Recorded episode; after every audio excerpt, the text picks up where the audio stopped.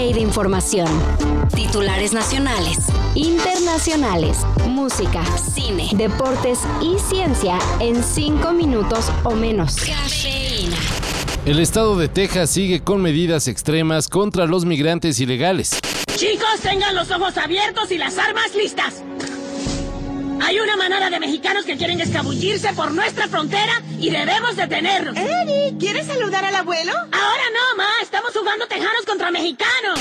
Esta vez, en Eagle Pass, se declaró emergencia para justificar el cierre del puente internacional 1 en la frontera, dejando que todo el flujo migratorio se concentre en el puente 2. Además, la emergencia declarada por el alcalde Rolando Salinas Jr., sí, de ascendencia latina, conlleva el envío de 800 elementos de los 2.500 que la Guardia Nacional ya tiene apostada en la zona, lo cual se prevé que intensificará el acorralamiento de las personas que tratan de cruzar la frontera, haciendo que vayan hacia las boyas instaladas en el río Bravo, las cuales son sostenidas por una cerca de alambre de púas. Una situación de verdad inhumana. Y bueno, para quien diga que los negocios nacionales no crecen, de acuerdo con un estudio del Complexity Science Hub Viena, el narco es ya el quinto mayor empleador del país. Para sacar este penoso y preocupante dato, el estudio hizo un cálculo basándose en el número de asesinatos, personas desaparecidas e incluso encarcelamiento de miembros de los cárteles, concluyendo que el narco tiene en este momento hasta 185 mil elementos activos. qué? ¿Vamos a echarnos unos pitos para celebrar? Híjole, mi si estoy trabajando aquí con mi padrino. Ni modo de dejarle la llama botada. Tampoco no le va a dar permiso, don Rogaciano. Se va a poner sus moños.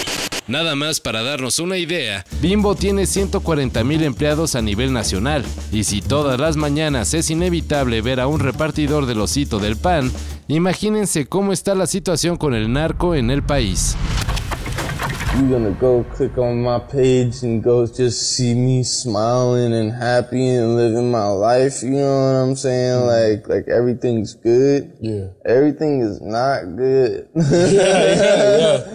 Uh, everything's pretty bad. You know what I'm saying?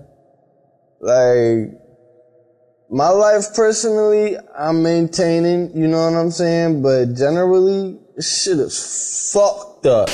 A casi dos meses del fallecimiento de Angus Cloud, actor que se hizo famoso por su participación en la serie Euphoria, ayer se reveló la causa de su muerte y la familia del joven Histrión fue quien se encargó de compartir la información por medio de un comunicado en el cual se indicó que Angus penosamente murió por una sobredosis de fentanilo y otras sustancias prohibidas. Con esto se tumban las especulaciones que apuntaban a que el actor se quitó la vida por problemas de salud, pero se reafirma el problema de consumo de fentanilo que ronda desde hace tiempo al gremio artístico de Estados Unidos y bueno, su población en general. Ya ni nos acordábamos que según se va a remodelar el Estadio Azteca. Pero al parecer ya. Ahora sí va de a de veras. Bueno, más o menos.